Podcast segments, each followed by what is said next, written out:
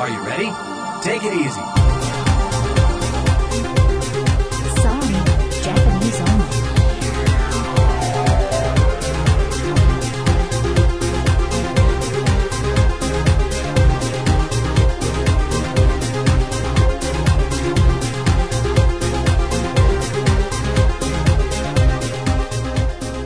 はい、よろしくお願いいたします。はいよろしくお願いしますご久しぶりです大変ご無沙汰しております。えっ、と、Facebook ページの方に、えー移行しましてですね、えーもう1年以上経つんですけども、はい。えーまあ、あの、登録されてる方ももう200名、えー超えまして、ありがたいことですね。えー一応、おここで一回そろそろやっぱりポッドキャストの方も、はい。えー再開したいということで、はい。えーまああの私たちなりにですね、えー、アップルスティーブ・ジョブズそれから私はまあどちらかというとネクストのスティーブ・ジョブズなんですけども、ええ。まあ非常に、えーいろいろ思いがありますので、まあ、今日はちょっと特別編としてですね、えーそういうところをテーマにして話していきたいと思いま。す。すね。僕もあのまあアップルというか、はい。マックがなければこうやって酒井さんと僕とでこういうことやってなかったかもしれないっていうのもあるし、そうですね。ちょっと感慨深いものがありますけど、はい。あのまあ、私は最初は80年代半ばちょうどあのアメリカから DTP デスクトップパブリッシングがやってきまして。でまああの六本木の森ビル旧森ビルですね、うん。えーあそこにあのアップルジャパンがありましてですね、えー、Adobe イラストレーター88ですね、はい。88というのは、えーバージョン1.0というふうに捉えていただいていると思うんですけど、最初のイラストレーターとそれからレーザープリンターというのが NTX えーそうですねで、えー日本も、えー DTP の波が来るよというイベントがありましてでそこにあの結構印刷の、まあ、プロの方が来てたんですけど、まあ、私の記憶では半分ぐらいがいやいや日本は日本語はそんなそう簡単にデジタル化できないよと。えー日本と英語圏は違うよというようなあ意見が大半で、えーどちらかというと 300dpi のあのプリントアウト出てこれじゃあ半下にならないねというような感じでしたね時代でしたね。でまあその頃、えー Mac2 という、えー Mac それまではカラーモノクロだったんですけどカラーの Mac が出てでアドビアルダスページメーカーですね、はい。とかですね、まあ、クォークエクスプレスとかですねそのあたりの最初のバージョンが出るということで、えーまさにまあ DTP がこれから日本でえー始まるよと。今はまあ電子書籍元年と言われてますが、えーあの頃も全く同じでもうこれからデジタルコンのデザインの時代だというのがまあその最初なんですけれども実はその頃はジョブズはいなかったとアップルはいなかったんですけれどもその頃の何か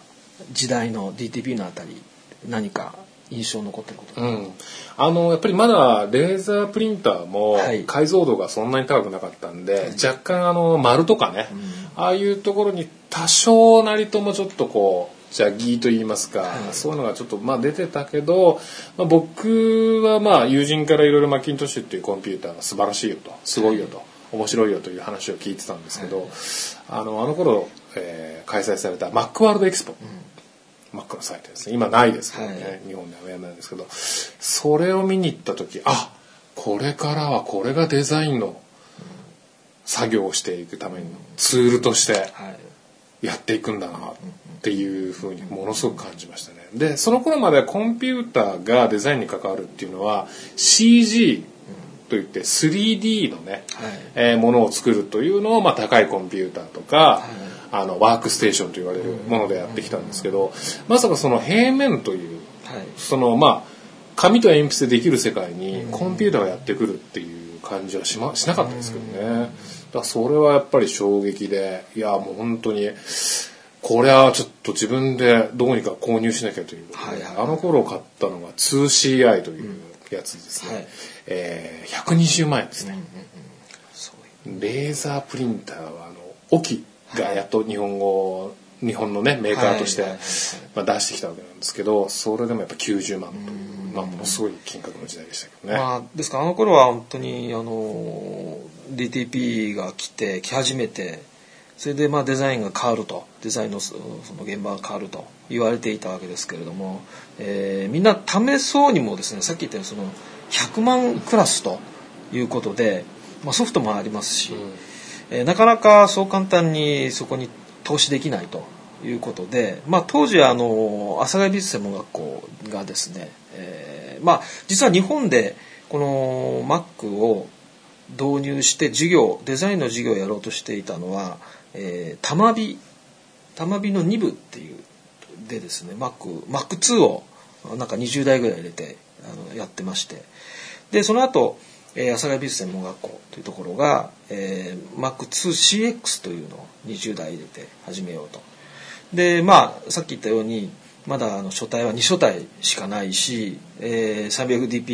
300dpi ぐらいしか、まあ、レーザープリンター出せないんですが、まあ、それを学生がですねこう自由自在にまあ使ってですね半下代わりにこう今まで社食頼んで作ったものを全部 Mac でやるようになったらですね結構えー、いろいろな事件が勃発して いやまあそこでまあ衝突が当然あります、デジタルデザインと今までずっと手作業でやってきたものとの、うん、当然品質は落ちますので、うん、それから安易にやっぱり使えますから、はいはい、えー、当然その地詰めとかそんなことを見ないでアウトプットしたものをそのまま使ったりしますんで、まあ、あの辺は非常にあの何ていうんですかねデジタルアナログ論争といいますか、えー、そういうまあ結構私にとっては辛い時期もありましたけれども。まあそれを乗り越えてですね。まあまあ気が付いたらもうもう全部コンピューターを使ってやる時代になったわけですけれどもまああの辺りあのまあジョブスはアップルアップルにはいなかったんですけれども、えー、私はとにかく注目したのが NEXT っていう、はい、まあアプリが、えー、アップルから出てですね、えー、NEXT 社を立ち上げてであのデスクトップを見た時に、ええ、これはすごいと、まあ、ディスプレイポストスクリプトっていう技術で、うん、まあ画面上の、まあ、デザインもそうなんですけどもそのユーザビリティとかですねもうこれはすごいということでどちらかというと Mac はまあ手元にあの使えるものがあったんで、うん、まあ、日常使ったんですがもう憧れはもう NEXT で欲しいと、使いたいということがあったんですけれども、まあ、結局、まあ、ジョブズがアプリに戻ってその NEXT の技術っていうのは、まあ、今の MacOS に取り込まれてるわけですけれどもちょうどあの、